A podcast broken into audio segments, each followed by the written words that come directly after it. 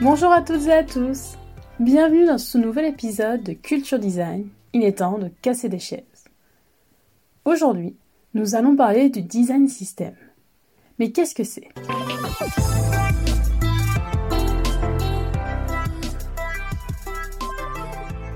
C'est une suite de livrables, tangibles et intangibles. Dans les livrables tangibles, vous trouverez des outils pour les designers et pour les développeurs, tels que des patterns, des composants, des guidelines. Dans les livrables intangibles, et c'est souvent le plus difficile à mettre en place, vous trouverez des éléments beaucoup plus abstraits, comme des valeurs de marque, des façons communes de travailler, un état d'esprit ou encore des croyances partagées. Le design system officie comme un ensemble de ressources. Ces ressources servent à concevoir des services ou des produits au sein d'une entreprise de manière homogène, accessible par tout le monde, sur une plateforme unique.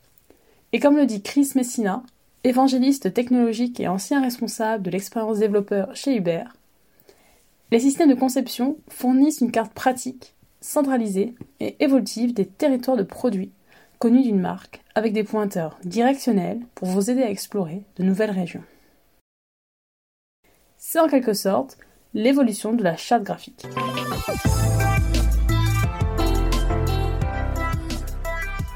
Quels sont les principes de base pour créer un design system Tout d'abord, c'est un service vivant. Il évolue et s'améliore avec le temps.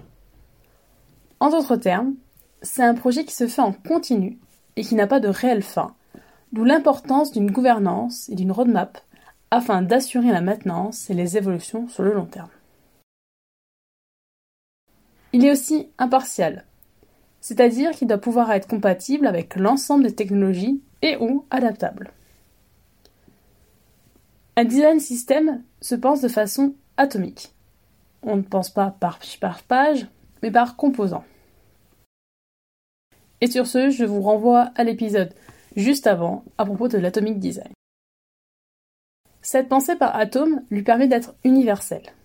Il reprend un ensemble de standards qui permettront aux utilisateurs de ne pas avoir à systématiquement acquérir de nouvelles habitudes en découvrant les produits de l'entreprise. Et enfin, le design system se doit d'être inclusif, c'est-à-dire pensé pour tous, peu importe le contexte d'utilisation, les déterminants sociaux. Il se doit d'intégrer les grandes règles d'utilisabilité et d'accessibilité afin de prendre en compte les spécificités physiques, perceptives et cognitives potentielles des utilisateurs.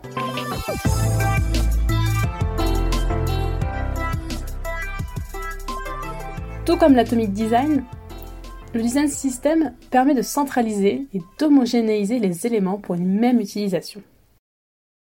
De manière qualitative, on évite ainsi de redévelopper le même outil et on renforce les interactions entre les équipes. De manière quantitative, c'est un gain de temps considérable, on allège les processus et on prototype plus vite. Le design system est aussi stratégique. Il est nécessaire de bien comprendre les enjeux de votre entreprise, notamment au niveau de, de sa connaissance en design, avant de se lancer il est nécessaire de rapidement se poser la question de la gouvernance et du processus à mettre en place pour arriver à faire vivre de manière autonome le design system tout en assurant la cohérence attendue entre toutes les parties prenantes. Vous retrouverez toutes les sources concernant le podcast sur mon site internet massomarion.wixit.com slash website dans la rubrique blog puis podcast. Vous pouvez vous abonner à ce podcast sur de nombreuses plateformes telles que Deezer, Spotify, iTunes Podcast, YouTube ou encore Podcast Addict. N'hésitez pas à le partager avec votre entourage, à faire un don sur ma cagnotte Tipeee ou à me laisser votre avis. Je me ferai un plaisir de le lire lors d'un prochain épisode. À la semaine prochaine!